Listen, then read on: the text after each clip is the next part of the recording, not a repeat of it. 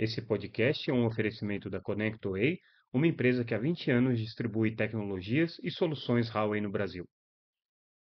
Olá pessoal, tudo bem? Aqui é Samuel Possebon, editor da Teletime, e a gente está com mais um nosso episódio especial do podcast Teletime, sendo realizado diretamente da FutureCon 2023, aqui dos estúdios da ConnectWay, e a gente vai conversar agora com o Luiz Henrique Barbosa, que é presidente da Telcomp, é, associação que representa as operadoras competitivas de telecomunicações e está com vários itens na pauta. Luiz Henrique, obrigado pela presença, obrigado pela participação no nosso podcast. Muita coisa para a gente conversar. Obrigado eu pelo convite, dizer que eu estou muito feliz. Eu, como sempre digo para você, eu tenho admiração pelo seu trabalho. Eu sou, é, eu ouço o podcast pela manhã sempre, né? Acho que ficou muito mais fácil se atualizar pelo podcast. Legal saber que a Connect Wave Huawei patrocinam esse trabalho e a gente está aqui para discutir os temas de telecom. Maravilha, eu que agradeço. Quando a gente faz o podcast, a gente não sabe se tem alguém do outro lado. É aquela atividade quase solitária da madrugada. Você fala assim: ah, será que alguém vai me ouvir ou será que alguém vai me assistir no caso do YouTube? Mas aí, quando eu tenho esse tipo de retorno, a gente fica muito feliz mesmo.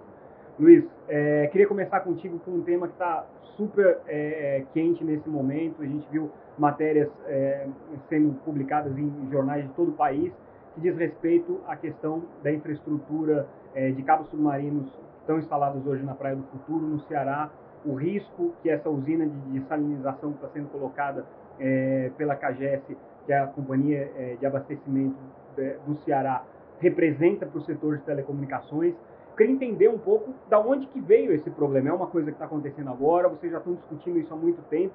Por que, que esse assunto até então não estava tão público e tão é, é, evidente quanto a gente está vendo nesse momento? Perfeito, Samuel. Acho que é importante a gente, até com mais calma, né? Porque a, a, as matérias que saem às vezes são muito resumidas, né? Então, primeiro, é, como Telcomp, a gente tem um histórico de relacionamento com outras utilities enorme. Aqui em São Paulo, até o Comp coordena obras, então a gente se relaciona com a Sabesp, com a Congás, com a própria Enel e também faz esse contato com outras utilities, companhias de infraestrutura em outros estados. Pois bem, existe um projeto de construção de uma usina de dessalinização. Tá? Então, primeiro deixar claro também que a gente é super a favor da usina. Não tem essa de é, telecom versus água. Não, existe uma questão de segurança hídrica, é uma agenda do governo do Ceará, então é super legítimo o processo da usina, a gente quer que ela seja construída da melhor maneira possível, segura e tudo mais. O tema realmente é a questão da convivência das infraestruturas. Então, assim, a gente está falando de uma unidade industrial, tá? É, se estima que essa usina ela vai abastecer lá o Ceará 13% da demanda de água. E falaram em ela fornecer em termos líquidos um é, metro quadrado, metro cúbico, né? Se fala um metro cúbico por segundo de água. Então, teoricamente, ela vai tirar do mar dois metros cúbicos de água por segundo, processar, limpar essa água e devolver um metro cúbico de salmoura, vamos dizer assim, uma água mais salgada. Já tem algum tempo é, essa, essa discussão a respeito do projeto. O setor de telecomunicações tem contribuído com as discussões te mostrou que não dava para conviver Algum com... tempo são anos, não é uma É mais de ano, quase não é dois anos. que aconteceu não, agora, semana não, passada. Não, não, tá. não, Já tem um tempo. É, o projeto foi revisto no primeiro momento e ele atendeu parcialmente nosso pleito. Porque se a gente voltar lá atrás, o projeto previa a, o duto de captação da água e de emissão, ele estava próximo 40, 50 metros dos primeiros cabos submarinos. Então, o cabo ele é delicado, imagina que esse duto, é, uma situação de manutenção, você tem um equipamento, um navio, que fosse fazer qualquer manobra, ele podia afetar, sim, os cabos existentes. Então a gente pediu, mostrou normas internacionais, um afastamento que foi aceito né, de 500 metros dos cabos existentes. Mas não basta só na parte do mar. Né? A gente está falando então de uma unidade fabril, tá? É, e é, ela foi projetada num terreno vizinho de diversas das subestações, das, das land stations, né, que existem lá na Praia do Futuro algumas land stations que hoje abrigam data centers, não é mais só uma estação de cabo submarino, virou data center, data centers que são certificados, e assim, ninguém constrói uma infraestrutura de data center num lugar que tem trepidação, num lugar que tem uma planta industrial, né? E os data centers e as, os, eh, as land stations já estão lá há 20 anos. Então, o que a gente tem pedido é que é, mude o terreno da usina, quer dizer que ela tem que sair da Praia do Futuro, pelo contrário, o Telecom não tem nenhuma a agenda de ter exclusividade. A gente tem a nossa importância e a, e a agenda de água também é tão importante quanto. Então, o que a gente tem pedido é que mude.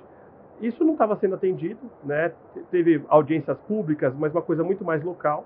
Então, é, a gente resolveu dar conhecimento do tema. É, o tema já estava na agenda da, de autoridades que tratam de infraestrutura crítica, porque telecom é infraestrutura crítica. Eu, particularmente, trato disso desde a época de Copa do Mundo, Olimpíadas, porque eu trabalhei numa empresa de cabo submarino. Então, essa é a agenda. Não, não existe essa é, agenda de embate, que a gente quer uma, uma solução consensada. Se afastar o terreno 500 metros da onde estão as estações de cabo submarino e data centers, é possível conviver. Eu, eu tenho dito. Agora, isso mostra que é, existe uma criticidade né, do problema, porque assim, infraestrutura de cabos submarinos é vital para o funcionamento da internet. Né? Toda a internet passa pela infraestrutura dos cabos submarinos. As pessoas talvez não tenham noção, né? elas acham que a internet é uma nuvem. É uma nuvem, mas é uma nuvem que depende de cabos, depende de servidores, depende de muita coisa que é física. Né? Perfeito. E isso tudo está saindo de um único ponto no Brasil. Então, assim, é, é preciso uma atenção especial para aquele pedaço geográfico onde boa parte da infraestrutura do Brasil está tá, tá hospedada. É, e o que a gente procurou fazer e discutir com a administração local, né, o governo do Ceará, o município de Fortaleza, é dizer o seguinte: eles têm uma pérola nas mãos. Porque, assim, Fortaleza hoje é o segundo ponto de maior concentração de cabos submarinos do mundo, só perde para Marselha, na França. Então, assim, eles desenvolveram um hub local sem igual, importante não só para o Brasil, para a América do Sul, para a África, tem nesse momento cabos cortados no continente africano, que o caminho crítico hoje passa pelo Brasil, né, para conectar com os Estados Unidos, especialmente. Então, assim, Fortaleza tem uma importância internacional. Então, o nosso pleito é que mude o terreno. Já foi, então, no projeto atendido uma parte do pleito, que é esses dutos de captação da água e emissão, mas a gente pede que toda essa infraestrutura seja construída pelo menos a 500 metros das últimas estações para justamente não ter essa convivência. A gente não pode conviver. Os data centers perdem certificação, né? Então, no médio prazo, vai dizer que aquele hub ele deixa de existir. Ou né? deixa de ser relevante, não vai receber os mesmos tipos de infraestrutura, os mesmos tipos de investimento.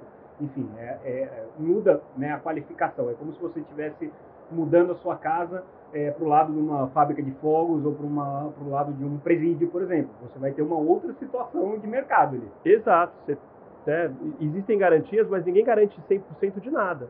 Então, os grandes é, usuários de nuvem, né, eles precisam dessas garantias. Eles querem que seja Tier 3. Né? No Brasil a gente não tem Tier 4, mas assim, ele precisa ter essa garantia. E a, a usina sendo construída do lado inviabiliza todo esse hub. Então essa é a discussão aí. Outro tema é, muito discutido pela Telcomp, que tem sido colocado permanentemente no mercado, é a questão da regulamentação conjunta de postes. A gente sabe que a Anatel e a ANEL estão na reta final agora de aprovação do regulamento. Ainda deve ter também uma etapa de consulta pública em relação ao cálculo, né, de como é que é, vai se definir aí os critérios de pagamento desse poste. A gente conhece até agora uma versão é, do regulamento, que é a versão que a ANEEL colocou é, como subsídio técnico para o trabalho da diretoria colegiada. Qual é a tua avaliação no final das contas? É, o regulamento que está colocado para votação nos colegiados das agências agora atende ou não atende é, ao pleito da Telcomp? Resolve ou não os problemas que vocês apontaram é, de ocupação, limpeza de é, é, redes de poste, é, precificação, enfim?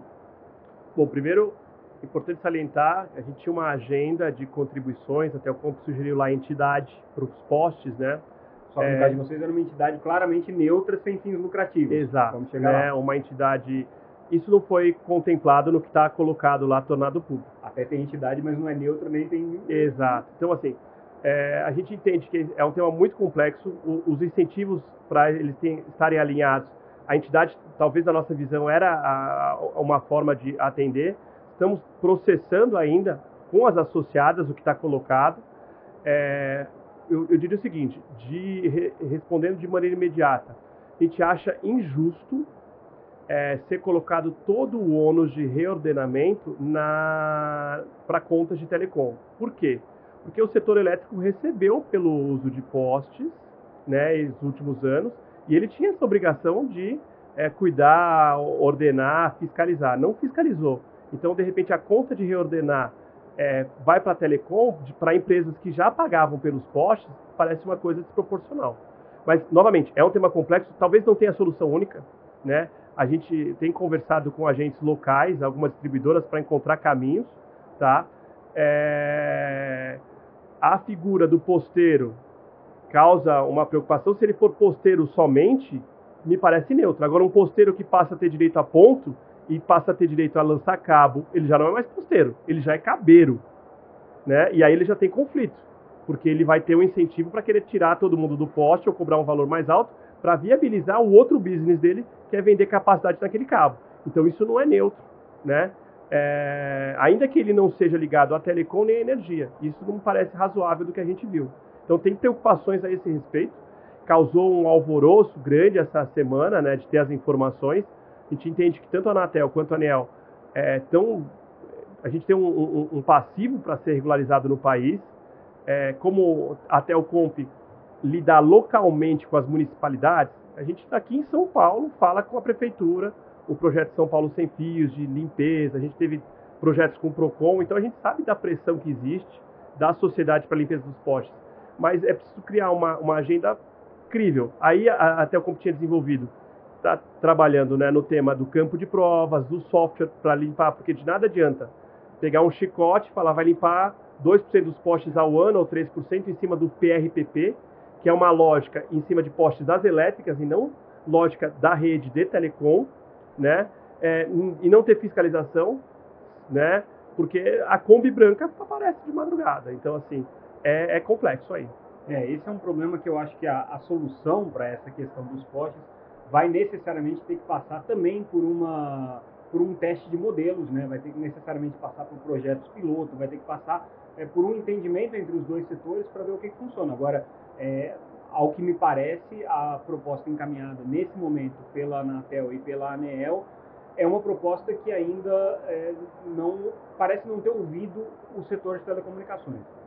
Eu acho assim, há uma crença é, da Anatel, ANEEL, de que esse agente que ele tem que ter incentivo econômico. Eu sou economista, me parece muito razoável, né? Quer dizer, é uma entidade, tá né? Uma entidade neutra, é, todo mundo não vai ter interesse econômico, né? Mas assim, tem que ponderar também e cuidar dos com os incentivos desse, desse agente, né? Ele vai ter que ser extremamente regulado, né? E aí, é, algumas possibilidades que estão sendo aventadas é, de ele lançar um cabo, me parece algo que é, passou do ponto, entendeu? É, então, ou assim, ele mesmo operar, no caso de não haver nenhum interessado no chamamento público, a própria empresa de energia operar, também é uma, é uma, uma questão que fica aí uma, né, uma incógnita sobre como é que vai ser a regulação desse ator. Né? É, é claro que é, um, é, um, é uma bucha, né? Limpar os postes. Quando a Telcom falou de fazer um campo de provas e o software, a gente está trazendo um pouco para a Telecom a responsabilidade. Mas eu acho que é a melhor forma, porque da maneira como está, de repente, a responsabilidade é da elétrica, ela vai tocar a agenda, pagando e jogando os custos para a Telecom. Então a gente não vai ter gestão sobre isso. E a gente não está falando só do custo do, daquele valor que é pago pelo aluguel de Não, poste, a limpeza. Parece que há um custo adicional pela limpeza. Pela limpeza. A gente estima de R$ 2.500 a 3.000 reais por poste para fazer uma limpeza, porque você tem que desinstalar um monte de coisa, reinstalar, tá? Então, vamos ser conservador, 2.500 reais por poste. Se são, vamos ser conservadores, 10 milhões de postes com problemas, a gente está falando de 25 bilhões de reais em qual unidade de tempo? São 10 anos, são 20 anos? E isso é importante. E assim, do ponto de vista também das empresas, não há receita vinculada a isso, é só despesa, tá?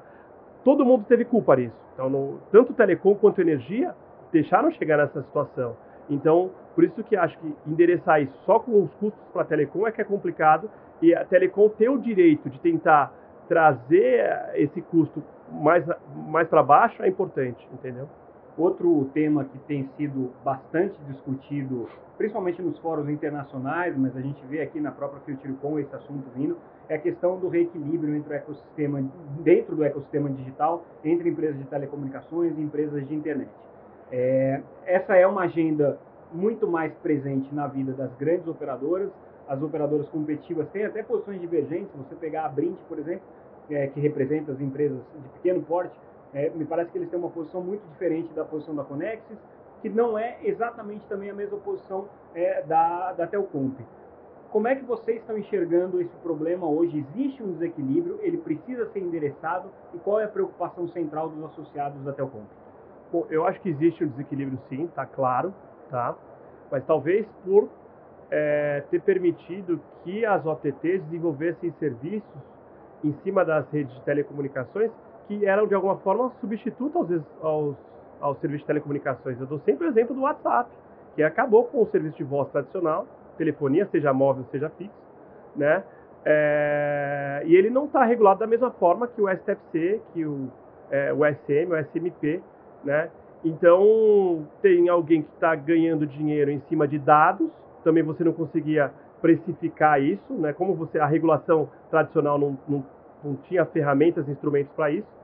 É, por isso que a gente acha que o debate do fair share tem que ser ele é acompanhado de um debate também de regulação das OTTs, dos serviços que elas prestam, se eles são serviços substitutos aos serviços de telecomunicações tradicionais, que eram serviços que traziam receita né, para é, monetizar o investimento feito. Então, antigamente, uma Claro investia numa rede, vou dar o exemplo da Claro porque ela é líder em banda larga fixa, em banda larga móvel, é líder em TV por assinatura, ela rentabilizava aquela rede de diversas formas.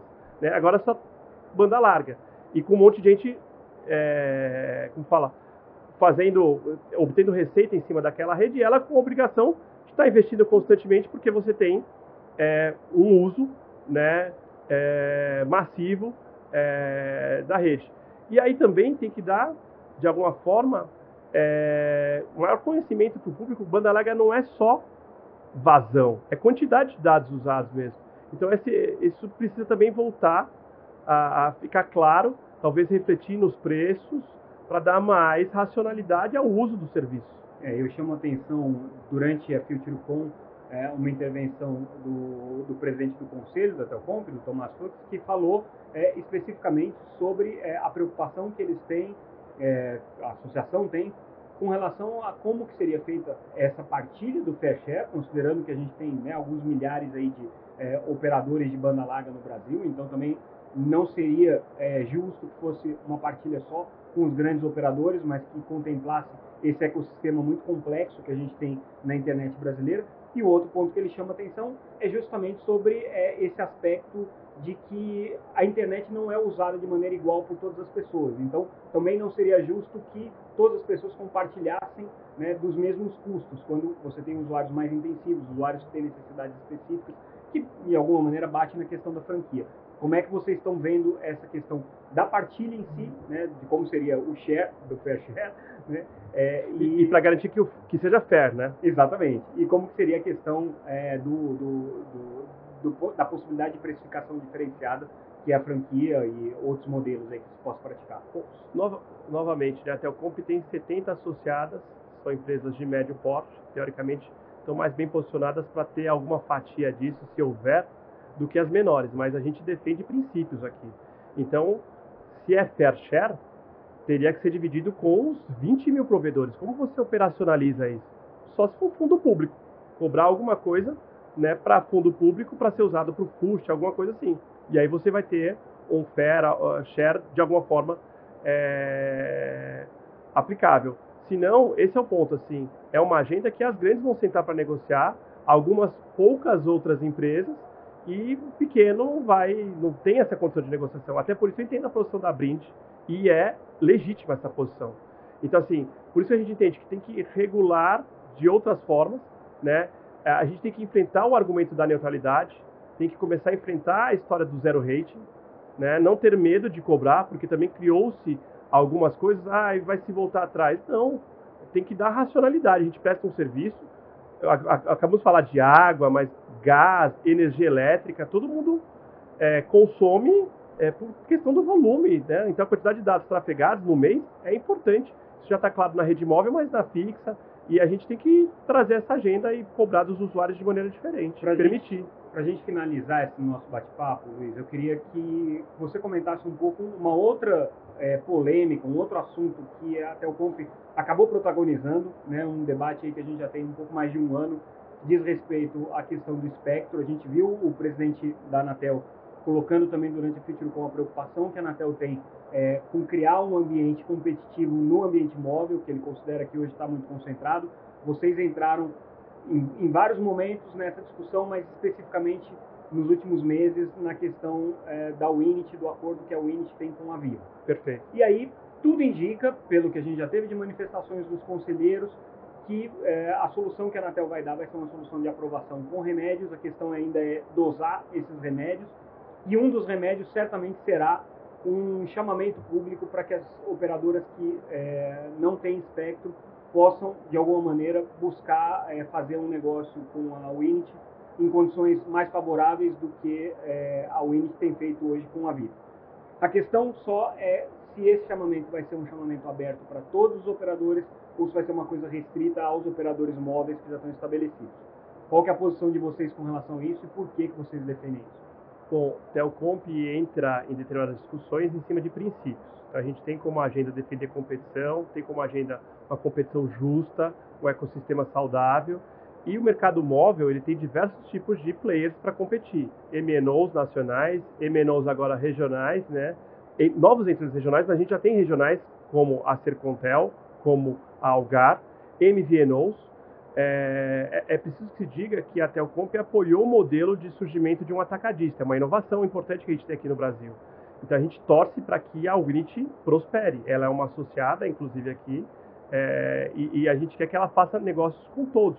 Então, no nosso entender, é um chamamento mais aberto possível. Não existe reserva de mercado, o remédio não é da operadora X ou da operadora Y, do novo entrante do regional de 5G, não. Não é o nosso entendimento. Nosso entendimento aqui, o remédio é para todo mundo. A gente quer fomento, tem a ver, você vai ver a gente defendendo isso no regulamento de uso de espectro, em discussão de mercado secundário, uso em caráter secundário. A gente quer fluidez nesse mercado, que todo mundo ganhe, quem investiu numa licença é, tenha retorno do que foi investido, né? É, mas com, olhando as condutas dos acordos para ver se aquilo de fato vai atender o mercado como um todo. Então nossa nossa visão é o remédio é para o mercado, não é para a operadora X ou Y. Agora a gente claro não tem como antecipar qual vai ser a decisão da Anatel com relação a isso. O assunto ainda está sendo analisado pelo conselheiro Vicente Aquino agora como voto de vistas.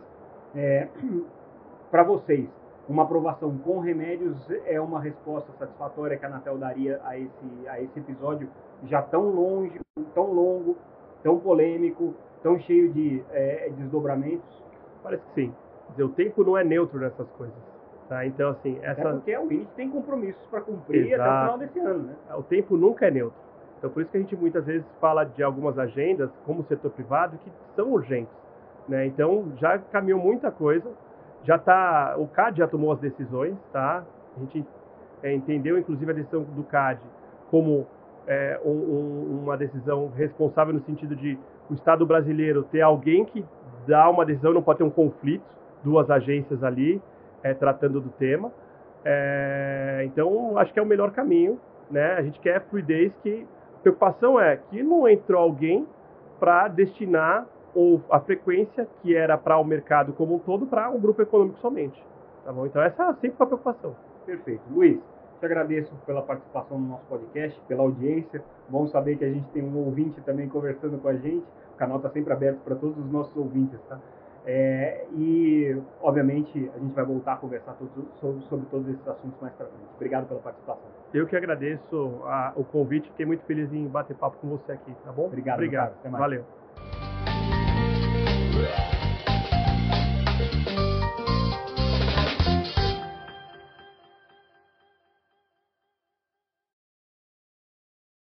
Esse podcast é um oferecimento da ConnectWay, uma empresa que há 20 anos distribui tecnologias e soluções Huawei no Brasil.